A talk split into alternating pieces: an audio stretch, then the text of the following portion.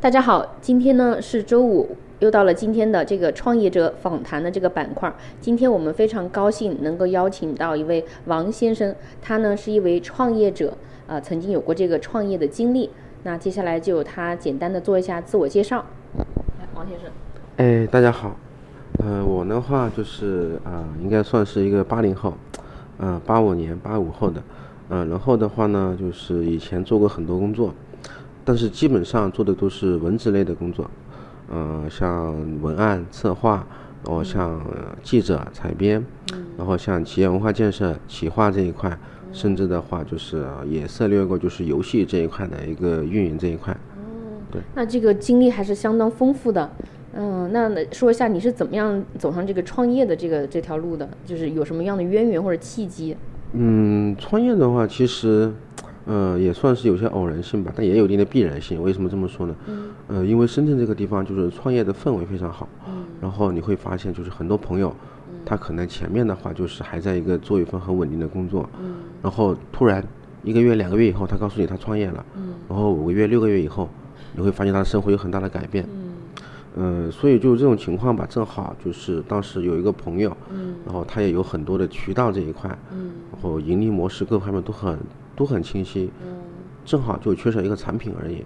然后我这边的话，刚好也就联系了一个团队去做产品，所以就是啊、也是非常的说非常的巧吧，就这样子的。那还挺水到渠成的哈。那能不能简单的给我们拎一个这个商业模式来讲一下？就是你觉得可能是比较好的，但是可能因为一些主观客观的因素，对对对，后来是怎么样的一个结果？跟我们大家就是聊一下。呃，我们当时做的项目呢是也是一个呃棋盘游戏项目，呃，可以说的话是非常的早，呃，应该是在一一年，当时的话就是呃就是还是属于就是功能机比较流行的时候，呃，山寨机那个时候还存在，呃，智能手机的话才刚刚开始出来，而且不是特别的普及，然后那个时候我们就看到一个机会，有这种联网的这种游戏，在以后会非有有非常大的空间，这第一个。第二个的话就是呃这种棋牌游戏的话，那个时候呃可能博雅已经开始在做了，然后我们也就是看到别人，然后有借鉴。当时我们是想的话是走这样一个模式，就走的是一个呃预装。当时我们的预装的量的话，就是有每个月的话可以出五到十万台手机，对，这个是渠道。另外一块的话，盈利这一块的话，就盈利游戏的盈利的话就很明显，它的就是每一次消耗金币、消耗游戏币，那么就需要充值。对它这个的话，就是只要有一定的用户激活量、有活跃的用户的话，它的盈利的话是非常非常简单、非常快的。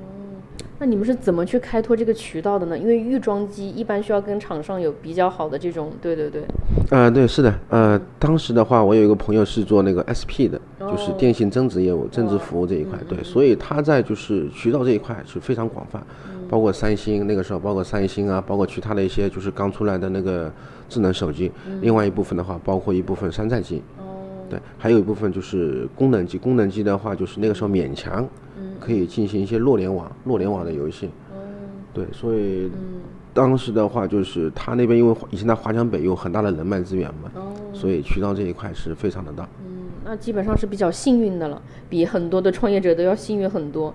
那你们的那个团队啊，包括组织架构是呃什么样一个情况呢？当时？嗯，当时就是因为这个团队的问题，所以就是导致最后的失败吧。团队是这样这种情况，这样的构成啊。嗯呃，一个的话就是我那个朋友，他拥有渠道这一块，然后第二个的话是运营这一块，就是我这一块负责。第三个的话就是产品这一块，产品这一块的话，当时有一个技术团队负责产品开发这一块。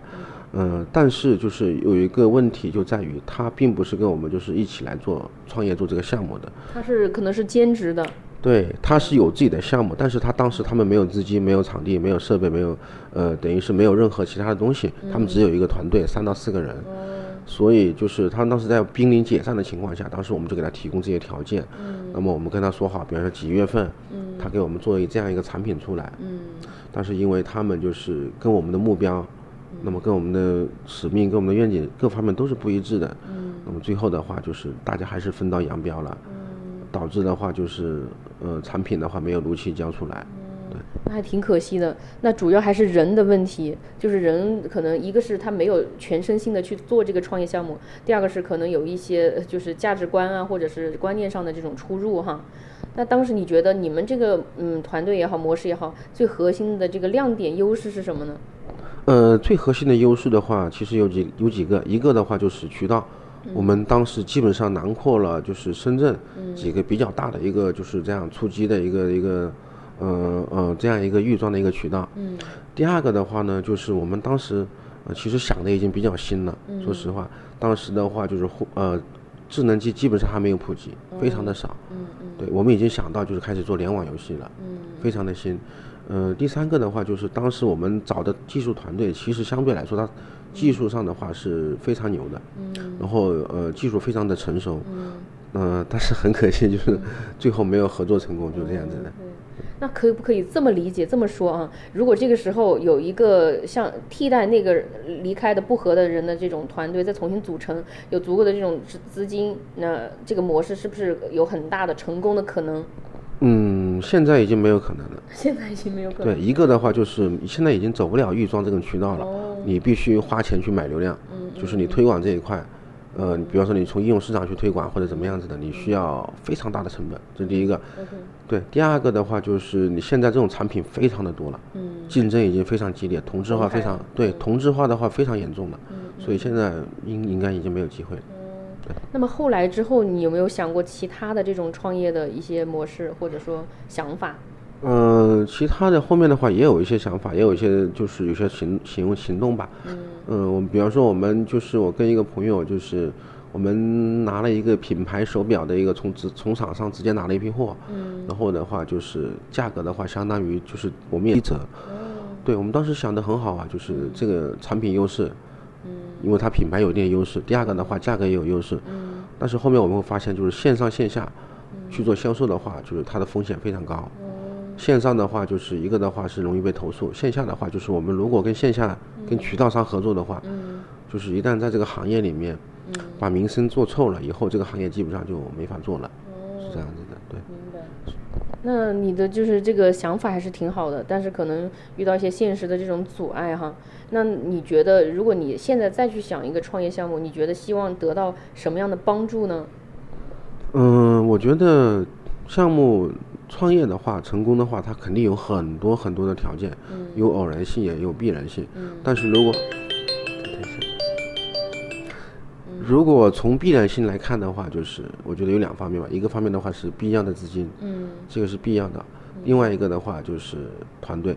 而且这个团队的话，肯定是经过长期的磨合的，嗯，而且他一定是就是我们是为了同一个项目、同一个目标去做同一件事情的，嗯，这个是非常难的，对。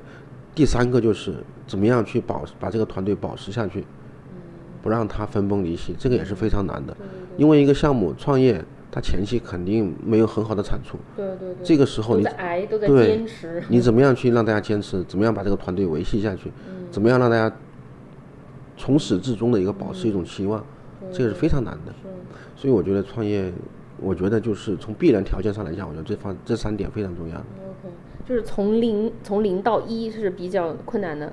对。但是就是如果你坚持下去的话，是可以看到希望曙光的。有可能，但也不是必然。也不是必然。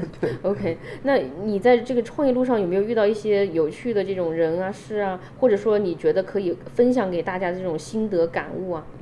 嗯，有趣的人和事，这个也很难说。但是我觉得，我倒是有一点可以跟大家分享一下，就是我我前面刚刚说了，就是我们在做游戏的时候，嗯呃，那个团队当时是差一点就分崩离析了。虽然说我们最后合作没有成功，但是因为当时我们的帮也说是互相帮助吧。嗯，他这个团队保留下来，然后挽救回来。然后最后的话就是他们就是做产品。然后自己去开发做产品，然后去做运营。嗯。最后他们现在这个团队的话发展的非常大。嗯。基本上每年的营业额的话，就是盈利的话能达到一千万左右。哇，那挺挺大的。基本上每年最少能达到一千万左右。嗯嗯。对，所以的话就是我觉得挺有意思的，就是我们虽然我们自己没有成功，但是我们也是间接的，就是。嗯，让别人成功了，好伟大。没 有没有，你 这个肯定不能说伟大，嗯，但是只能说就是你会觉得很有意思，就是最少你这一份努力就是，对，没有白费，你做的不是没有任何意义的，对对对。好的，好的。那今天非常感谢我们的王先生来参加我们的这个访谈，也希望我们的听众朋友们哈，如果你们有好的项目，或者是你们有什么疑难杂症需要解解决的，都可以呢，呃，给我们留言，我们看到之后呢，会给你们回复。也希望下一次的这个访谈的嘉宾会是你，对，都可以给我们留言。那我们每周五的晚上都会有这个创业者的访谈，希望大家每周五能够呃聆听我们的这个创业者的故事，从中呢能有一些感悟也好。能有一些共鸣也好，那这就是我们节目的意义所在。好的，那今天的节目就先到这里，祝各位晚安，好梦，谢谢大家。